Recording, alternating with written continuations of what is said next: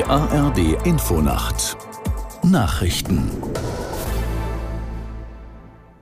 Um 1 Uhr mit Gabriela Kühne. Bundeskanzler Scholz hat sich grundsätzlich dafür ausgesprochen, Asylbewerbern Sachleistungen statt Geld zu geben. Es gebe die gesetzliche Möglichkeit dazu, dann könne es auch ausprobiert werden, sagte Scholz im SWR. Auch den Vorschlag des Städte- und Gemeindebundes, Flüchtlingen von Anfang an das Arbeiten zu erlauben, hält er für sinnvoll. In vielen Fällen ist es möglich für diejenigen, die hier sind, dass sie arbeiten können. Das hat sich in den letzten Jahren verbessert, auch durch Gesetze, die wir auf den Weg gebracht haben. Aber da geht noch mehr. Und das Alltagsverständnis, das viele haben, wenn eine Arbeit ist, die getan werden muss und da ist jemand, der sie tun könnte, dann soll er das doch auch machen. Das teile ich. Bundeskanzler Scholz. Seit dem Angriff Aserbaidschans auf die Region Bergkarabach vor zehn Tagen sind fast 100.000 Menschen von dort geflüchtet. Armenische Medien berichten das übereinstimmend und berufen sich auf die Regierung in Erevan. Schätzungen zufolge lebten in Bergkarabach bisher insgesamt höchstens etwa 120.000 ethnische Armenierinnen und Armenier.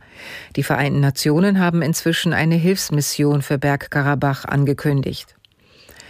Am kommenden Montag bleiben tausende Arztpraxen geschlossen.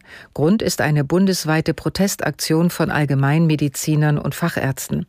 Dazu aufgerufen hatte der Virchow-Bund, ein Verband der niedergelassenen Haus- und Fachärzte. Weitere Verbände sowie die kassenärztlichen Vereinigungen schlossen sich an. Der Protest ist Teil der Kampagne Praxis in Not und richtet sich den Angaben zufolge gegen die Politik von Bundesgesundheitsminister Lauterbach. Wie die Kassenärztliche Bundesvereinigung mitteilte, soll es aber einen flächendeckenden Not- und Bereitschaftsdienst geben. In der Fußball-Bundesliga hat Borussia Dortmund vorerst die Tabellenführung übernommen. Die Dortmunder besiegten im Freitagsspiel die TSG Hoffenheim mit 3 zu 1. Aus der Sportredaktion Irina Gneb.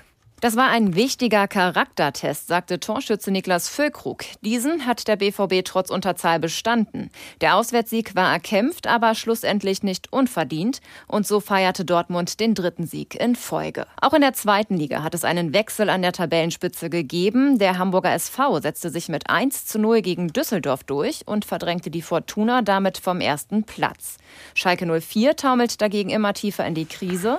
Der Absteiger war nach der Entlassung von Trainer Thomas Reis beim 1 zu 3 in Paderborn chancenlos. Das waren die Nachrichten. Das Wetter in Deutschland.